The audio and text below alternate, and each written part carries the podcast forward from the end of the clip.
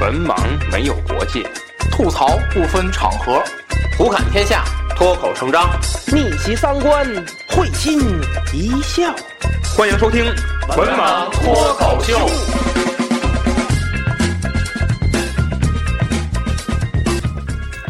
团精灵副将马不成，元顺天府尹隆科多上堂回话。国成，小肚子呀，咱们可是刀枪里滚出来的，咱可别丢份儿啊！对，精神点。是啊，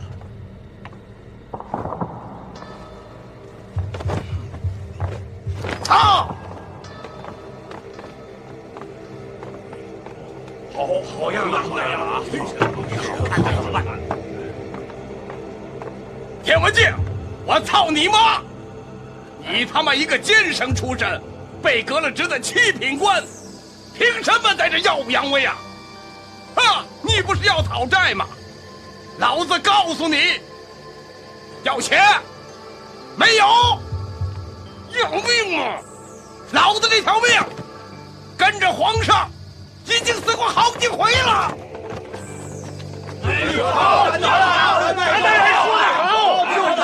谁在叫好啊？ Hello，大家好，欢迎收听《文盲脱口秀》，我是主播子平，我是阿飞，我是卫士，咱这期节目啊，继续与大家聊雍正王朝嗯啊。之前我们终于把九子夺嫡的这段故事啊讲 完了，也就是说，我们整个电视剧的这个前一半儿嗯啊，可以说是就告一段落了。我们从这期节目开始呢，咱们就从叫好老时师间下班了，时间 对时间节点上来讲呢，就是这个雍正即位之后，咱们就开始聊了啊。那么这个雍正即位之后呢，我想采取的是一个对比的方法，啊，嗯聊一聊哎一些个相近的人物，或者呢相彻底，不论是结局还是宿命啊，相反的，嗯。这么样一个人物啊，咱们进行对比的疗法，所以这期节目我起名字叫做“凯旋的将军”啊。嗯那么咱先聊啊，这个我给起叫时代楷模啊， 就是我觉得这就有点像咱现在这有个别的时代楷模人物嗯啊，执行政策执行比较好的人啊，呃，田文镜与孙嘉诚嗯啊，田天哪，你无无法直视这个名 就是他好像跟某些词儿连在一块儿用，字， 就显得很霸气。 好吧？国粹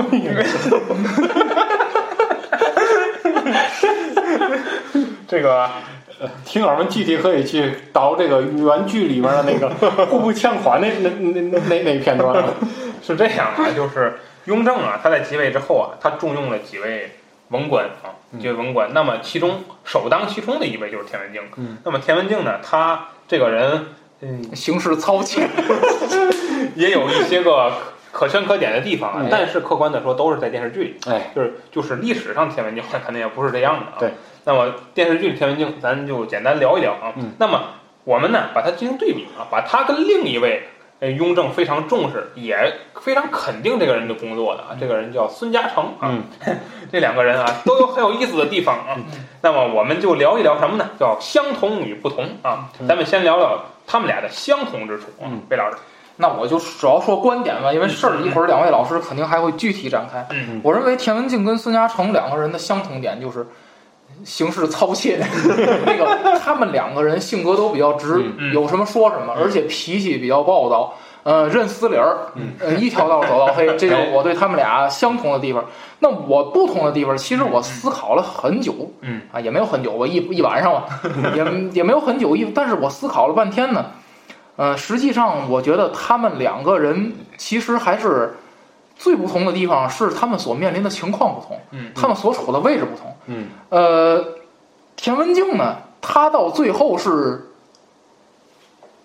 一个地方的省长，嗯，而孙嘉诚他是在中央嗯当官儿，御史啊，御史就是那个刘墉是是这个官儿吧？好像是吗？就监察，不，监察他就是监察御史啊跟监察不一样，嗯御史不一跟监察样不一样，御史啊就是提意见的，嗯，就是刘墉是是御史吗？嗯刘刘墉是墉做过御史，做过御史，但不是刘三本儿吗？就是那个天天那你告人你家 还是细说吗？还是细说吗？没有这个，没有哦，没有这个。嗯那个他是御史，等于他是中央的官儿，他只需要干好自己的工作，弄弄好一件事儿。呃，那我觉得呢，就是那么这个两个人的不同，其实也就显现出来。嗯田文镜作为一省的省长，优缺点都比较明显。嗯那其实也就是说，他作为一个省长来讲，嗯，其实。在推行新政嗯上，他是称职的，但是他当省长，我认为是不称职的。嗯但是孙嘉诚他就干，我就干告状这事儿，我就干参人，嗯那我认为他是很称职的。所以我想，他们两个人的不同，归根结底还是因为他们所面临的情况不同。这个省的省长，你必须什么都懂，你必须什么都抓，你必须能平衡。你像田文镜，你光抓新政了，考生那儿都罢考了， 那哎实际上那你这几个群众演员没有一个想考上，太老了尤其那端孔 子那厨子那 长相，那个太哏儿。那气质跟那个茶馆里弄蝈蝈那差 不多。那大爷，那了，那个呃，所以我觉得他们两个人的不同，实际上还是他们俩所处的位置不同。那么从这一方面来讲，田文镜其实没那么称职，嗯或者说田文镜这个省长，他需要一个情商高的副省长，嗯，去帮他调平调和一下调解就好了，不然的话就是行事饕餮。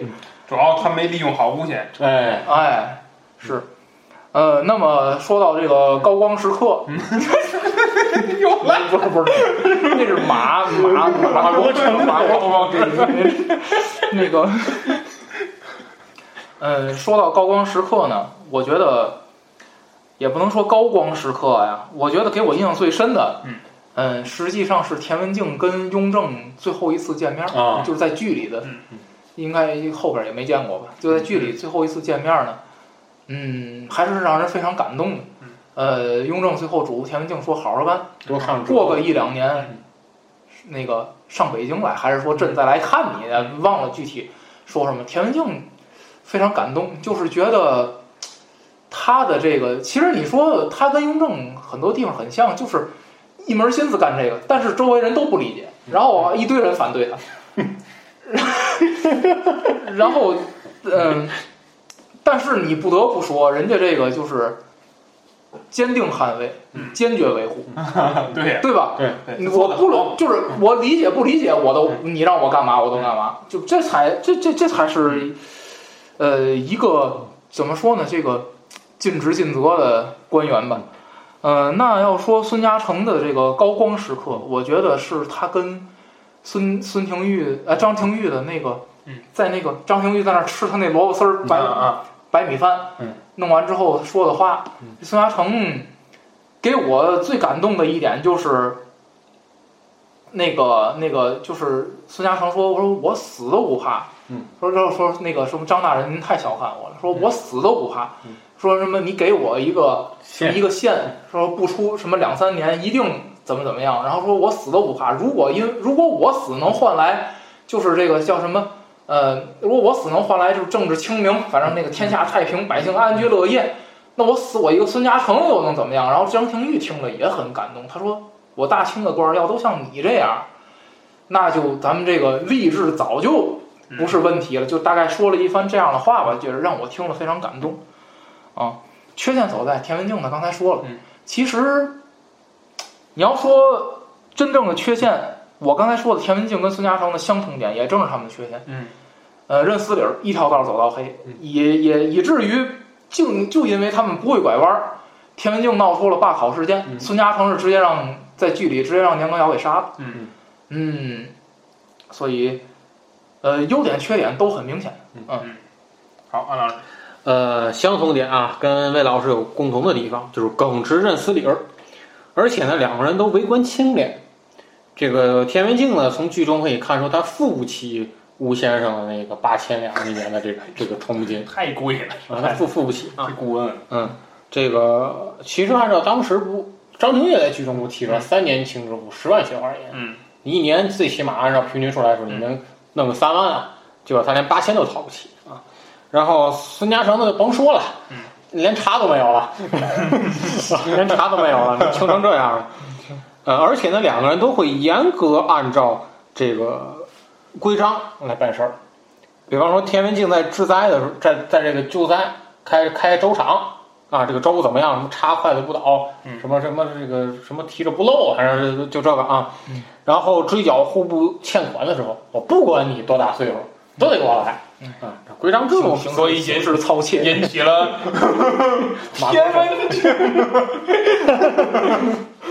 啊，然后这个孙嘉诚是在铸钱上啊嗯，对吧？他呃铸币，铸币嘛，然后不打折扣，也不结党营私。嗯我给他们的点评就是职场独行侠，那场戏啊，我觉得演的不错。啊那那八爷嗯多损呢、嗯就是还那再看雍正也，雍正也，你们一看就不懂经济，他哎这印的这嗯嗯钱做的真好，哗，孙家诚哦不是， 对对对，这钱是好看了，可是是百姓的过的。到底是为了方便流 通，还是粉饰太平？再看那谁，那 八爷不说话嗯啊，你你脸上都是漆，就是雍正立刻当时就明白，嗯就这老阴逼就坐我旁边了，嗯我还没看出来，然后嗯，就就当面说 啊，活不活呀？ 就我给他们两个人的评价就是职场独行侠。嗯嗯然后不同呢，就是田文镜啊，从来不会顶撞上司，上司让干嘛就干嘛。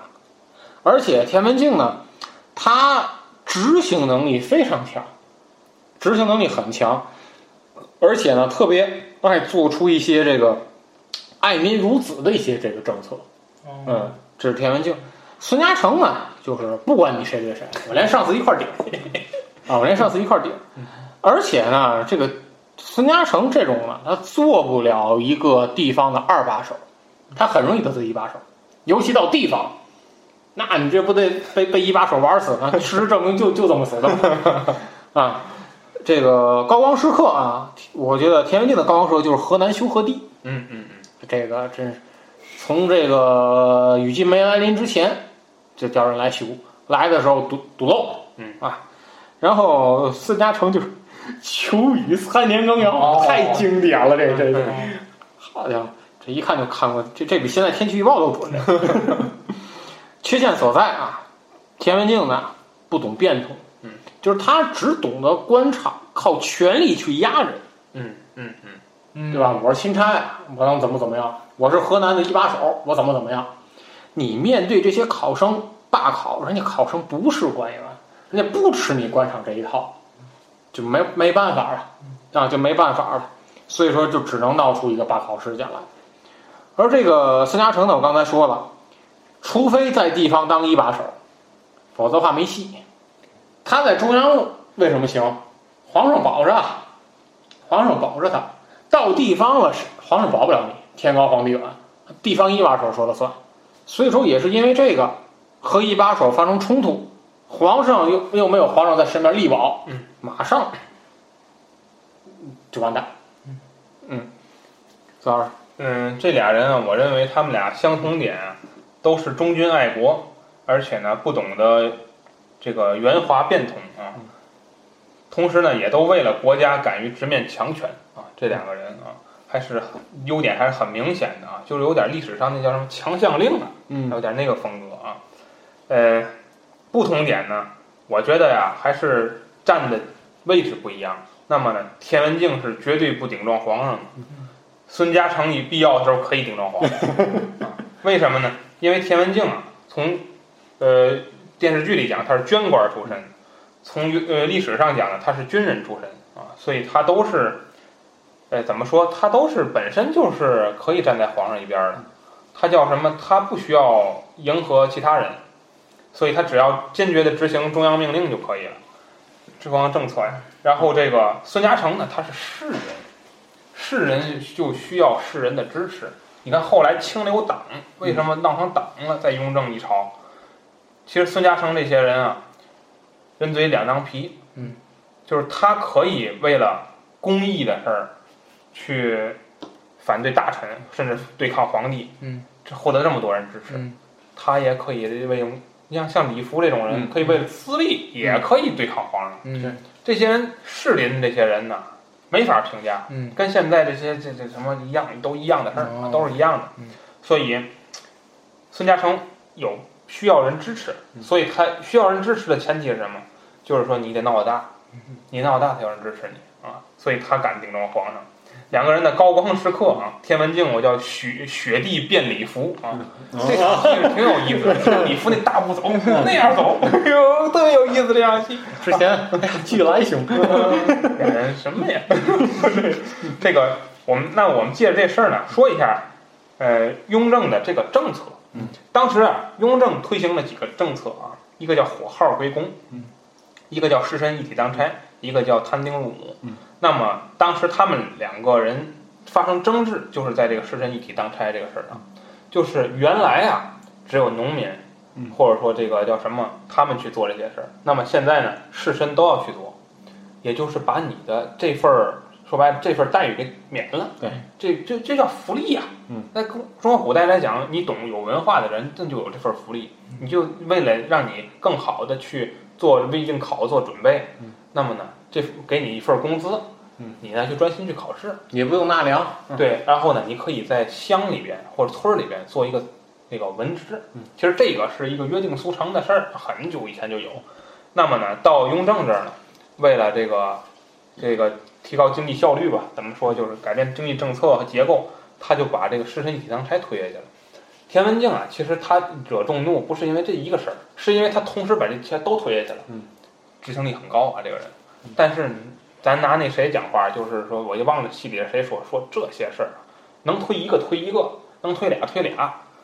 田文镜就是都干下去了，都弄下去之后，那当地本来就对他不高兴，嗯，之前还有马国成那个人对他已经有意见了，天文镜，对你现在又搞这个，那当时这个诗人就对他有意见了。气得马国成化化妆回来骂了，然后，那么当时呢，就出现了这个罢考事件啊嗯，罢考事件，诗人们呢拿出来这个大成之圣文宣王孔子的牌位嗯来压他，他也没辙，嗯，他也没辙。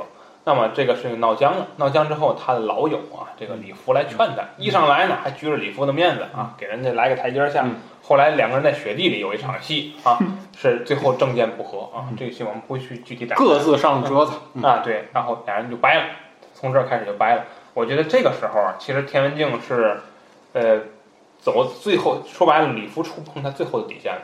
嗯他其实你说他想跟李福闹掰吗，他是不想的，嗯，因为这个人是清流，而且这个人后边背后是嗯一三大一大嗯是笔三爷，就是是三爷。最后你看那个雍正跟那个呃清流党斗，最嗯后最后揭露出来三爷是这个背后的总指挥嗯嘛，其实是这样。所以，呃，其实他不想得罪这么大的一个人物，但是他为又为了推行这个亲政，我不得不去得罪，所以他做了一个思想上极大的一个斗争啊，这场戏。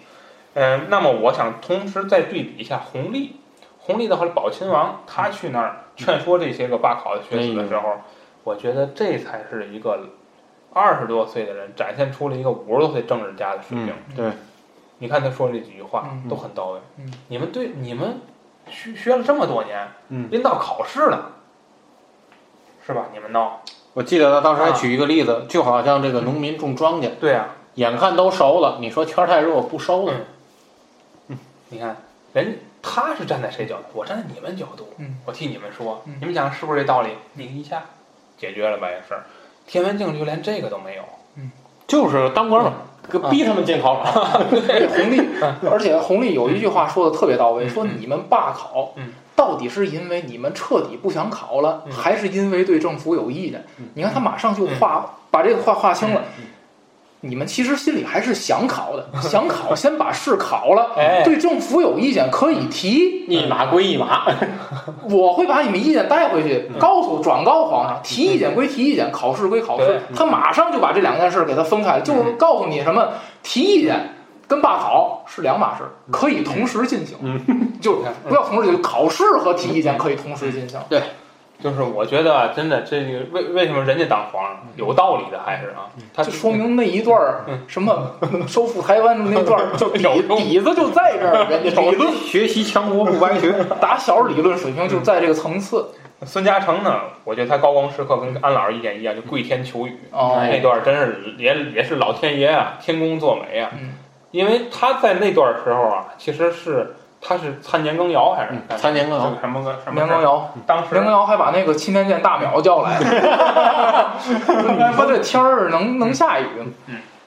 当时其实是跟皇上打擂台，嗯然后呢，呃，以刘墨林啊这些人啊给他挡雨，还有个场景，其实这场戏拍的还是不错的嗯，包括雍正也是没想到啊嗯，雍正也是没想，因为把伞给摔了。 嗯对雍正真是没想到，就是这个这个事儿会闹成这个样。他觉得什么？就是你闹，无非不就上折子吗？嗯没想到还来这一出啊，还还来这点儿习中 些，挺哏儿的这人啊。所以我缺点，我们最后总结缺陷，缺陷就是什么呢？我给他们俩啊，这个词儿叫没头脑和不高兴。 这俩人，你自己琢磨越琢磨越对。这俩人就是没头脑和不高兴啊。一个就是不讲究策略，一味的权力下压，导致了舆论的不满和抵触；另一个呢，就是不给皇上面子，以政臣自居，最后打的其实是皇上的脸啊。其实这两个人归根结底就是说，他们没有这个大的政治智慧和谋略，他们俩差差这一道。但是你说作为臣子，他也不见得都能看到这一层。嗯对吧？他们是自己做自己的事儿，那我做这事儿的时候，我肯定就是得这么做。你说作为一个御史，他不参人，他干什么？他这就是他活儿，嗯 对对不对？所以他肯定是最后要得罪皇上的，因为他不知道皇上要保谁呀、他也不是说信息全透明嘛，对不对？好，说这么多啊，这是我们说第一对儿 啊，时代楷模啊，然后我们再说第二对儿啊，这对儿的命运啊就截然不同。哎啊这对儿是谁呢？我给叫前底包衣啊，嗯前底指的是这个人啊，当皇上之前住的地儿叫前邸嗯啊，就是雍王府啊。前邸包衣，包衣是什么呢？大家要听我们之前聊曹雪芹，嗯，曹家那个曹寅，嗯，然后那期的时候就知道包衣是满语啊，意思就是奴才的意思啊嗯，就是指的是皇上的奴才嗯。谁呢？年羹尧与李卫嗯啊，这个还是啊，哎嘿，还是先从这个魏老开始。呃，这两个人的相同与不同呢，就非常明显了。嗯，这里我认为这两个人的相同点就三个字儿：有能力。嗯，他们确实可以为雍正办成事儿。哎，梁公尧人家确实是，北大街了， 而且嗯有手段，嗯就是不只有能力，而且有手段。梁公尧。人家弄来十个大爷，嗯， 一招你们就服了，去手。对对，那那帮对吧？手呗，啊啊然后当时你让弹幕说，人家年羹尧是去手是去这个手，嗯不是啊左右手，嗯是脑袋。嗯，就就是德楞人，就举举就举这么一个小例子，德楞人一招你们就服了。嗯李卫不也一样吗？你想想想想整你，你新政你不推行是吧？嗯哎，把你发出去，嗯就那官儿记得吧，把你发出去，然后然后你找哎你漏洞还不好找前呢。脚走，我后脚就查卷宗，就是有能力。但是呢，他们两个不同点也非常嗯鲜明，那就是年羹尧野心太大，而李卫这个人，他是一个安心想跟着皇上干的这么一个人，他没有，嗯，呃，他没有这个，但是年羹尧却不一样，居功自傲，就是那个戏里有一个，就是那个雍正说李卫胸无大志，然后我印象特别清楚，一条弹幕飞过来，胸有大志的都叫你弄死。嗯，就是我觉得，呃，呃，其实，呃，再举，因为我我就结合高光时刻一块儿说吧，嗯好嗯结合高光时刻一块儿说，这两个人的高光时刻其实正恰恰能反映出来这两个人到底有哪儿不同。嗯年羹尧的高光时刻，我认为就是他回京那次回京没告诉雍正，先去的八爷府，嗯啊、先去十四爷府，又在被十四爷带到了八爷府，嗯雍正不高兴，嗯过来。其实你看，就这嗯个就这个剧为什么好？因为它场几乎场场都是好戏。嗯，年羹尧在外边跪着，年大 人啊，几十斤的啊， 那个雍正过来，哟，这不是年大人吗？嗯反正就那意思。然后说几那十斤的个斤啊，公务都办完了，啊，然后那个啊，然后那个说那个，哟，那个那个那个什么那个，让年大人在这儿跪着，说那个这是折煞我了，然后就进进屋嗯，了折。煞你四爷折了，煞折折煞你四爷了。嗯，进屋，梁羹尧给雍正洗脚。嗯，这个时候你就能明显看出来，他这个人实际上这个时候还是摇摆不定的。嗯，而且他这么做实际上并不是真的发自内心的。嗯，他是觉得我应该这么做，因为为啥四爷生气了？嗯。他是一个及时的亡羊补牢的一个挽救，但是他并不代表心底他就认为是这样的。嗯但是李卫一样是李卫的高光时刻。李卫的高光时嗯刻，我没有想到他那些个办的那些有能力的那些事儿，我想到的是一点：为啥要跟年羹尧这个洗脚对比呢？皇上吃半碗饭，只嗯吃半碗饭，大家记得那个吗？嗯，那个跟他一块儿吃饭，然后雍正拿过来说：“哎，拨给你半碗。”李卫当时就哭了。我觉得这个是一个对一个人，就是他是不是发自内心的去为你好、为你着、为你着想，把你当成就是自己的主子。哎嗯，他们都管雍正叫主子，但实际上你看年羹尧这个人，他实际上是一个野心非常大的人，他是一个。他是一个就对权力极度渴望的一个人，而且最后有一个镜头就特别那什么，就是雍正消气儿了，四爷消气儿到一块儿吃饭去了，那盆洗脚水在那儿，他想端起来，后来又没端，嗯，就走了。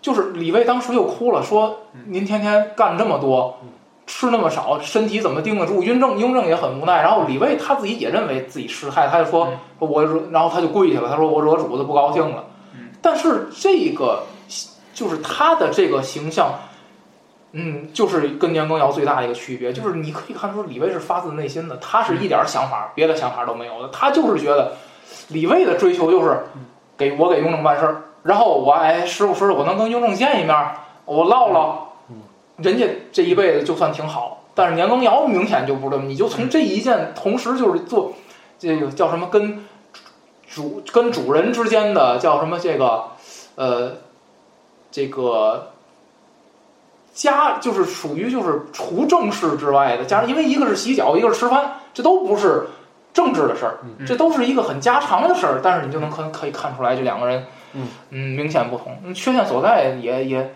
我我也说了，这个年羹尧他缺陷最后就是因为这个死的嘛。嗯那李卫，我觉得，呃，李卫的缺陷是，就是雍正始终没法把李卫当张廷玉 那么用，就是不是这样，就是你看那个，包括李卫最后那个打人，他在那儿揍那大个东京啊，就是其实你说雍正心里，嗯我认为是高兴的，嗯就是他知道，你看这这这才是关键时刻给我出 头，可是呢，嗯他又不能表面上去认可这种行为，不能大力倡导，他对他对李对李就是安老师这句话，就是李卫的行为往往很得雍正的心，但雍正却不能把他立作标杆，嗯，不能把他立为，但是张廷玉没问题，对，所以我觉得这就是李卫的缺陷。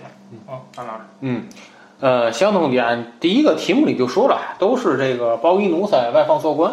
第二个，魏老师就说了，这个都很有能力，也都办成事儿啊。主要出了不同。首先，第一个李卫呢，不摇摆，只认这个自己的主子，也就是雍正皇帝啊。而且呢，他驾驭身边的这些人，非常懂得策略、站助理。嗯你看他推行新政的时候，我不跟你扯别的、别的、别的没用的，你办案有过缺陷，我就以这个站助理给予你致命一击，你反杀不了我。把人哭了， 哎，然后面对不想用的人，嗯，他不擅自做主，请示上报，嗯，哎，请示上报。面对领导派来的人呢，全盘接收。嗯，他剧里有这么一句话，就是领导派来的人呢都记好了，嗯嗯哎，我全盘接收啊。然后呢，还故意暴露出自己的一些小弱点。哎嗯，好好色嘛，这无伤大雅啊，无伤大雅。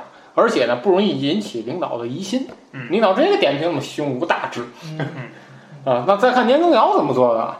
精神出轨了 两次，一次是八爷保举他升任四川总督，让八爷跑那儿磕头；嗯第二次是升任陕甘总督的时候，从十四爷带他去了八爷，嗯啊，精神出轨两次。第二个，在西北的时候，他驾驭身边人是什么呢？煞。嗯，运粮完了，嗯，煞；运粮不杀足，可不是身边人，杀啊。多远都杀，而且还就是派出外面寻找敌人士兵，就找不着敌人就杀，混蛋嘛，这不，这不混蛋要吗？我我就不回来了，我找去了啊，我找去喽。而且赶紧走，不定哪天还得杀。而且面对同僚的官员，想罢免就罢免嗯，你这个得罪面儿就太多了啊！打击面得遇到了怨声载道啊！而且呢，关键一点是把自己的管辖地方经营成了独立王国，嗯，这个太可怕了啊！以至于出现什么了呢？只认将令，不认圣旨，嗯，那你这个统，而且你又统兵在外，你是非常容易引起领导疑心的。啊，上级的想法呢又贯彻不下去嗯，意见还全都反驳。就打胜仗之后，雍正提出了三点，能不能减兵？嗯，不行。财政能不能自筹？也不行。嗯新政呢还推行不下去。嗯，你这完全把领导的这个意图我都驳回。嗯，那你这个就等着领导来清算你吧。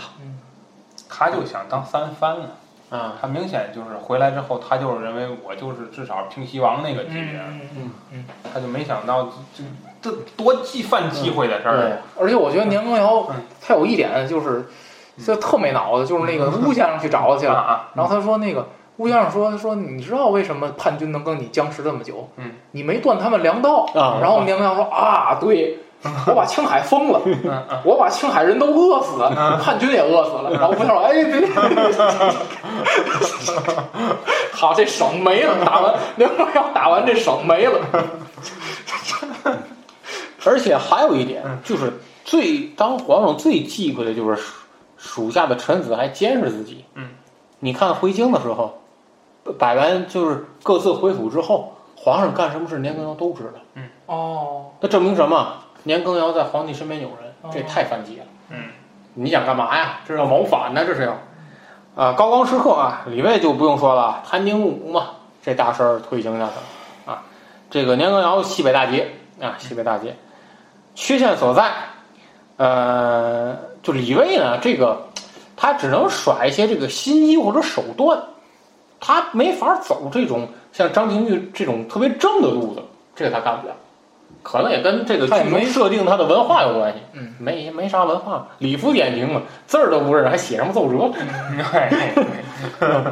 啊，年羹尧这就更多了，刚才也说了，进退失据啊，嗯而且还不懂得示弱。嗯，子老师，这个年羹尧跟李卫啊，这两个人意思确实不一样啊。年羹尧啊，他们家就是当官儿的啊。年羹尧他父亲叫年虾龄啊嗯，他哥哥叫年希尧啊，都是当官儿的，只不过当的官儿啊，都是呃怎么说，都是皇帝的那种内务官嗯啊，都是内务官。像这个他哥哥就是那个大家要是看过这个百家讲坛啊。嗯这个里边有讲瓷器，讲什么的？嗯他哥哥就是烧那些就是烧制那些东西做工艺品的那种人嗯啊，所以也是一他个最后牵扯到他哥哥了。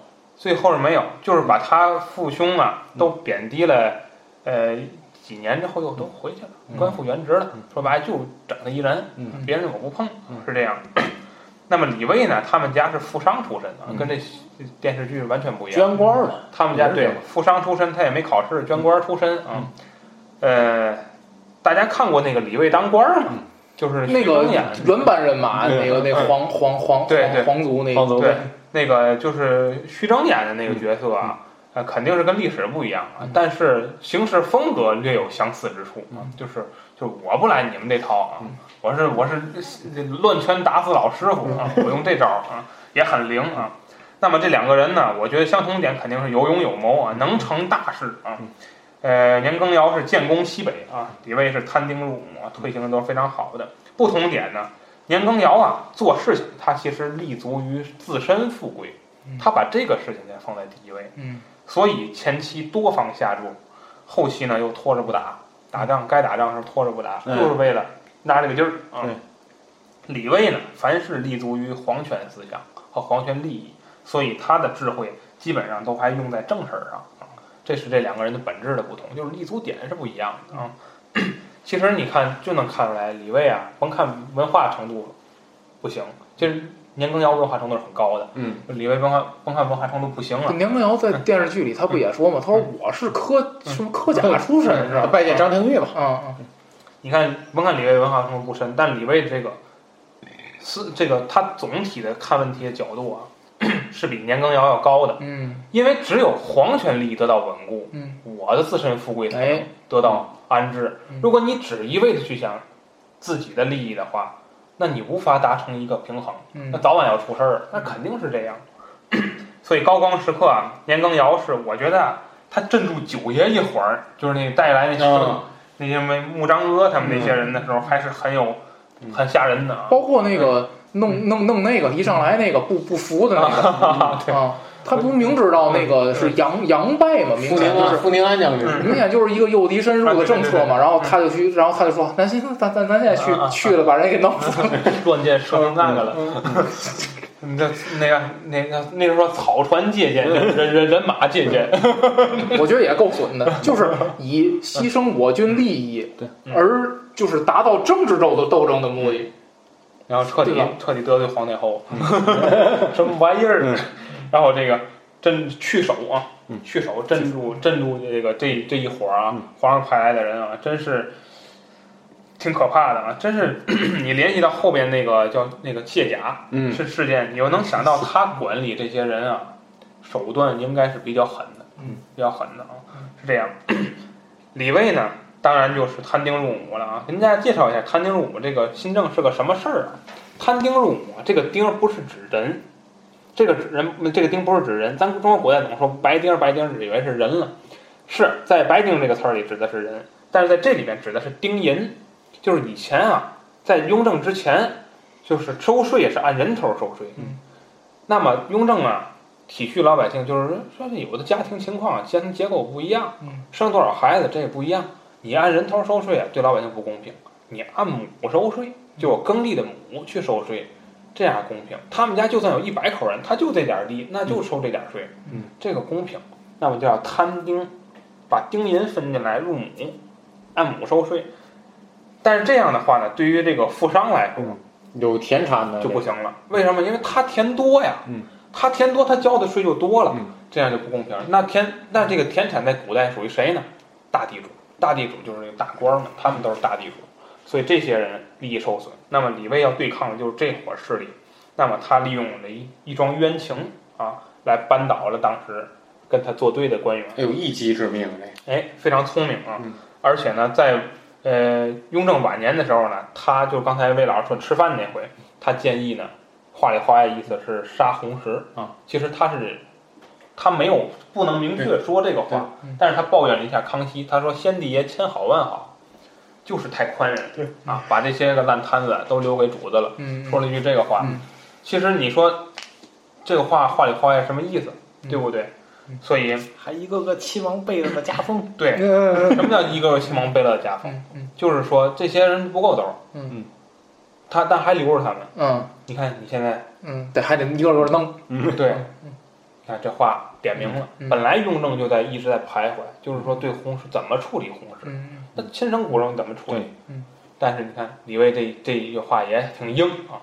那么后面咱聊弘历的时候，那几句话更硬哎呦我天，一句比一句狠，嗯凶险啊！最后还是这个决定要杀红石啊。那么这两个人的缺点呢也很明显，年羹尧呢就是都搞不清问题的重点，这个 他这个问题为什么搞不清楚呢？就是因为他的利益，他都站在自己的富贵先摆在第一位，所以他搞不清楚问题的重点。江夏真，你让你去干什么去？去解决问题。嗯，你不是让你解决这个针， 对吧？对然后年羹尧看来然后这个朕都没有了，朕他有解决了这个问题就没有了，对吧？跟那个把青海人都饿死是一个套路。他就是这样嘛，对吧？所以你看，但是其实他他为什么要这样做？其实是因为他贪了那笔钱嘛，嗯对吧？他不得不杀嗯，他贪钱了，这是一个。其次，他被贬之后，屡屡反思不到位，哎嗯是皇上哎，就雍正想的啊，跟他想的是两回事嗯儿，你发现了吗？就雍正觉得什么呢？我我贬你是在保你，嗯，他总觉得什么呢？我立这么大功、嗯啊，我这这啊这这还啊，你还这样对我，这对不上主子嘛，两个人那、啊、这样。那么年羹尧为什么会这样呢？其实就是归根结底就是他把自己这事儿啊想的太牛了。嗯，西北建功是你带兵打仗有功劳，但是打仗就是打钱，这是全国人民辅助你完成了这个功劳，你有没有动脑子去想这个事儿？这是第一个。第二个之后，呃，咱拿曾家成参的那堆事儿来说，确实办的不到位，嗯，你不讲理数的，连续啊连续干预朝包纲，括对，嗯包括你这个怎么贪得无厌，他当时雍正也说啊啊，这个自古异姓封王啊，没有好下场的嗯，所以我就不给你封王了。嗯，他还很生气，很生气，嗯封了他一个叫金奇尼哈帆啊，哈帆呢在满语里啊就是爵位的意思，就是呃皇族内部封什么呀？封亲王，刚才之前说过亲王、郡王、贝勒、贝子。嗯，外星人封什么呀？封巴图罗，封哈番，封这些，就是公侯伯子男嘛，相当于，只不过他是用满文说来。经其尼哈番就是子爵啊，大概是这么样一个爵位嗯其。实明智在这儿称病退休，对，其实就是告老我还这乡西北打仗这病啊了，这对这这身体不好对，。我这这对嗯我打完仗之后啊，确实身体也需要休养，是吧？其实给互相给一个嗯台阶儿，其实呢也就保全你了。可能后面还会有别人有废话，但是皇上给你压下来这事儿嗯，你他现在都倒好退休了，你还想怎你样？啊还显露出很不高兴的样子来，好像你还有事情没有得到满足， 还而且还关键还弄一堆人，弄好大长本儿，又来了。雍正就雍正天天见这个， 雍正总看见这 个。这记得还从抽屉里拿，这本儿怎么跟上本儿一样？横挡， 啊，朋党嘛，预制朋党论嘛，他就是打击朋党，然后这个啊，这个年糕给他啊造成了很大的困扰啊，所以这是一个啊。那么李卫的问题呢，就是我觉得李卫这个邪太邪了，这个人就是邪邪恶的邪啊，在古代啊有正有邪，这个李卫出的招儿都是邪招儿，嗯干的事儿都是邪事儿，所以我管他叫哎邪。潘金武好， 对我管它叫邪斗邪，我管它叫，就是它最明显的就是打这个曾静。嗯，我觉得啊，大家发现了吗？这曾静这个人啊，很像评论区跟朋友哦圈这些人，大家发现了，就是牛的不得了。 但是给俩嘴巴也能干好。对吧？你所以说这个叫什么？叫这个呃，那那叫什么高高端人士，嗯跟说人话之间只差俩嘴巴，你看见了吗？ 对吧？俩嘴巴就治好了。我想不起来，我给你提个醒 儿，当今皇上， 是老朽想不起 来了，真想不起来 了。哎呦太有意思了，这真是，这也挺有意思啊。这个曾静这个人，简单说两句啊。曾静啊，他是呃湖南当地的士呃怎么说士人阶层的一个人啊。这个散步啊，也这叫什么键盘侠吧，老古古早键盘侠，就是长期散布那些对雍正不利的话啊，而且都不知道听从哪儿说的啊。然后呢，他背后呢是这个吕留良的孙子啊，吕留良，大家听过历史上有吕留良案啊嗯，一个大的文学家啊，吕留吕留良的孙子啊，跟他有交往。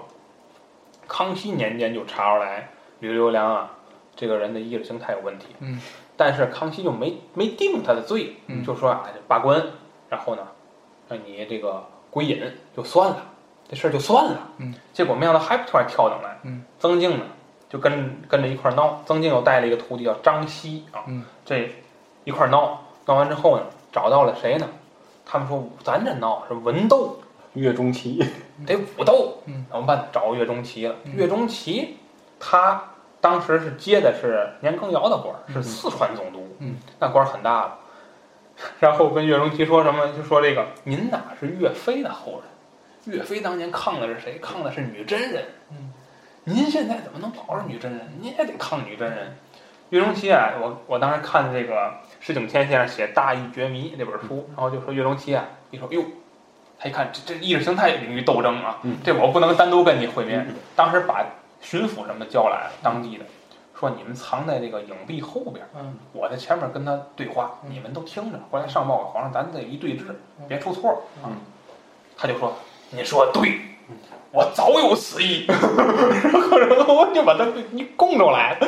反正后边那人也实在一吐啊，我被我是我老师是谁？我们是跟谁学的？我们有什么组织？我们有多少人马？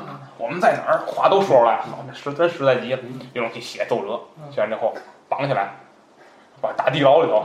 哎，别别别，蒙姓弟嘛，这个 弄下去，弄下去之后就上奏折了。雍正一看，啊，太恶劣 了，太恶劣。最关键是那本书， 那本书写雍正，说雍正是毒死了康康熙熙嗯啊，啊，逼死了 还有这段 儿，还真演出来了。那平个行宇宙， 说逼死了母后，嗯，然后打压兄弟，嗯啊，还有那个篡位你你现在说什么血滴子，血滴子， 血滴子，啊，然后还什么那个一一天晚上翻多少牌子，酗酒呃编的编不传，他太可恶了，这太可恶了。那么雍正这个人呢，他叫什么？我是真汉子是吧？嗯真汉子，我硬汉子，对，我是硬汉子。雍正这人的毛病就在这儿了，这人这种事儿那那天咱那阵儿聊专业角角度讲，你多理他一句你都错了，嗯你都你都失败，你理他干什么呀？打起来不得了吗？雍正非要跟他矫情矫情，嗯然后呢，把他这个观点啊都列出来，嗯雍正一条一条反驳他， 真是的能不累吗？反驳他，反驳完之后，小喻天下，嗯就然后做成了一本书，这大本义书觉叫迷录，《大义觉迷录》嗯，印发。哎，然后我又说，我说真是，这个人真挺有意思的啊嗯。他实说明雍正实在，这人真本质上是一实在人啊。然后让这个曾静啊当理论宣讲团团长，然后去讲去 啊，到处去宣讲这个事儿去。嗯然后等乾隆一继位啊，嗯赶紧停了。就把就曾经给杀了， 然后直接砍了。这本书禁书嗯，不许看了啊，不许看了。好，我们这这哪能随便说去这些事儿，是吧？所以就挺有意思，挺有意思的啊，一个意识形态斗领域斗争啊。嗯说远了，那么咱之前说了，咱要聊三个人精啊。这期节目最后咱聊第二位人精啊嗯，我起名字叫装傻充愣图里琛啊。哎呦，呃，图里琛教会我们什么？嗯 第一条啊，叫领导心思要洞悉啊。什么事儿呢？就是这个八个胤四，他当时啊审问了萧国兴，嗯把这个张五哥这个案子给给给审出来了啊。嗯张五哥啊，当时牵连到江夏镇这个刘八女儿嗯和这个任继安啊，嗯任继安杀人了，嗯杀人之后要找人抵命，哎，找人抵命，然后或者说找人脱罪，嗯找谁呢？找的是张五哥，因为张五他对张五哥一家有恩嗯啊，然后把这个张五哥拿出来了抵命。本来说的是关几个月就放出来，嗯谁知道好进去之后砍头，一听说，嗯那这个张五哥他妹妹叫阿兰，嗯就来这个京城啊找十三爷，当时俩人有点火花啊，嗯 有点儿，然后这个没找点起来。找找十三爷就把这事儿一秃噜，十三爷一听，哎呦，这是大事儿啊，这小舅子，然后然后 一看就去进宫找康熙了。康熙一听还有如此草菅人命之事嗯，下肝一胆，也算是把这个自己的这点老年的这个这个这个第二春的勾下来了，然后就 就去劫法场去，康熙自己劫 法场，劫法场劫法场之后把张伯伯救了，救之后要审这案子嗯，审这案子怎么办？让这个八爷和四爷一块儿审。然后当时这个吴先生跟四爷说：“说这不能审啊，嗯这背后连着太子了，太子管刑部这事儿，你不能审。”啊，四爷给弄定了，弄不审了。哎冰火两重天了。 八爷去审，八爷找着机会了，我人生的春天要来了啊，找机会怎么办？然后就诱供了一个人叫萧国兴啊，就说啊，说你说出来之后啊，这怎么样怎么样，说一堆，然后把这个太子的这些这些个事儿啊，全秃噜出来了，秃噜出来之后，我们就看到这儿，涂里琛他审问了萧国兴，因为因为康熙也得知道怎么回事儿啊，这事儿我不能听一面之词，就审萧国兴。审完萧国兴之后，本来康熙认为这个八阿哥啊还挺能干的，叫大局观，，对，哎，懂事儿，因为当时嗯八爷不是连夜进嗯嗯嗯，到康熙那畅春园去对对对汇报嘛，嗯康熙还也没这个张望子也没给别人看过嗯。嗯给予了肯定，一对开始，你看这好孩子，这是涂里琛。结果一审萧国兴，满不是那么回事儿。嗯，一听说啊，事儿是真的，嗯但是这个审问的过程可是诱供。嗯，哎呦，这康熙当时听完之后说了四个字，叫其心可诛。涂里琛呢，立刻就说：“奴才回去就杀了他。” 这个谁让你杀谁萧让你杀萧国兴了？然后这事儿这事儿就插过去，等于就是这个事儿就结束了。涂里琛很聪明，涂里琛还不知道这是怎么，他审问的他还不知道怎么回事儿吗？他当然知道你这个其心可诛指的是谁，嗯，但是呢，他又不能一个不能尴尬啊这事儿，第二个又不能让皇上知道我明白了，所以呢，他就把这个矛盾点引到萧国兴身上，很聪明的一个人啊，这是啊，这真是人精啊，看破不说破啊。第二个我叫领导面子要顾及啊。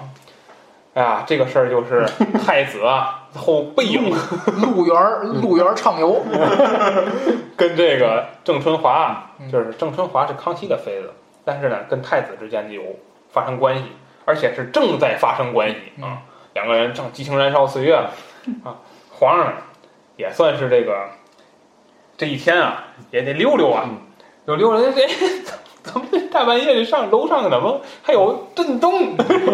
然后这个当时就一禀那个看门太监，看门太监就说：“哎，说出来了，怎么回事儿？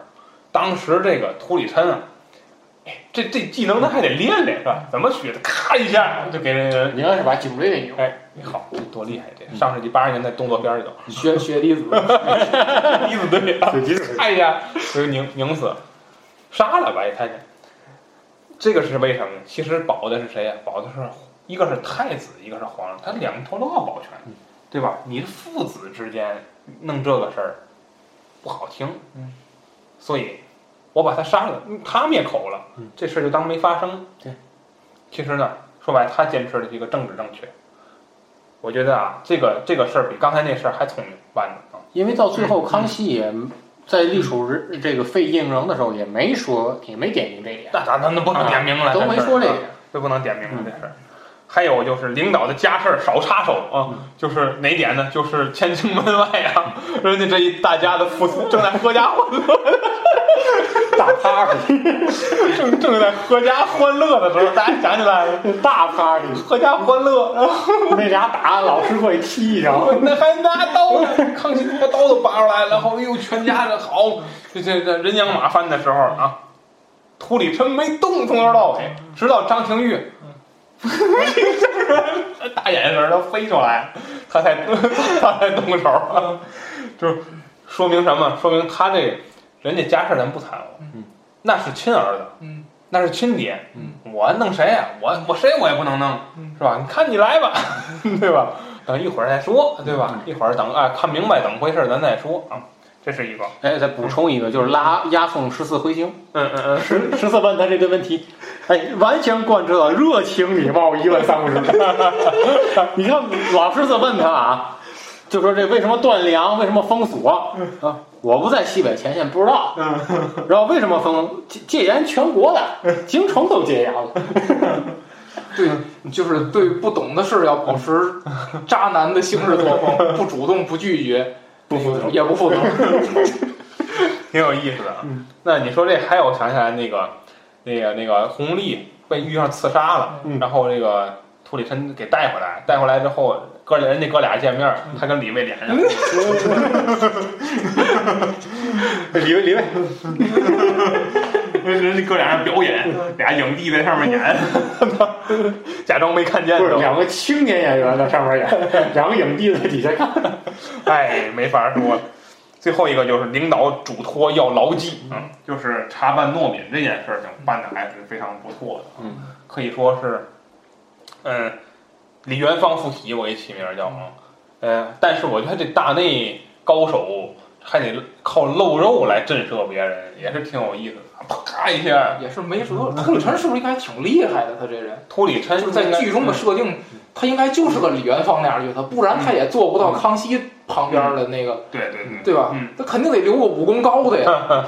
他应该是一个高 手，学学血滴子对，他不说他自己叫年干处位置吗？啊，他在那个跟诺敏嗯说的时候说，我们的百战的死士嗯年干处卫士，年干处好像就是那个雪滴子队的前 身，民间说的嗯就是就是干那个的秘密杀人组织啊，好像说是，当然这都是民间说的啊。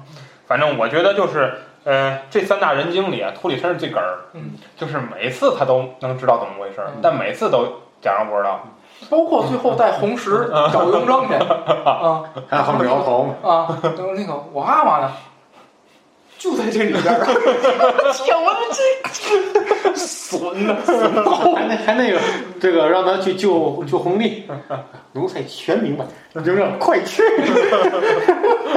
那个那个那个那个什么那个，最后不是他把雍正背走了吗？啊啊，用了吐血了啊都。啊啊！太惨了，哎父慈子孝。他我觉得秃里琛唯一一次发挥失误，就是也不叫发挥失误，就是他自己的能力到头了，就是逼宫那次，他哦，实在是没辙了嗯啊，那次实在装不下去。但是但是但是那个，但是嗯多马上讽刺嗯马上就，但是马上就是马上这个这个叫什么，就是表现就能挽回。就是那个嗯哎十十三爷一来，马上就就生气了。叫一个人跟着他， 挺有意思的啊。好吧，咱这一节目时间也不短啊，跟大家聊了聊嗯这个，呃，雍正即位之后啊，实施新政期间的一些事情啊。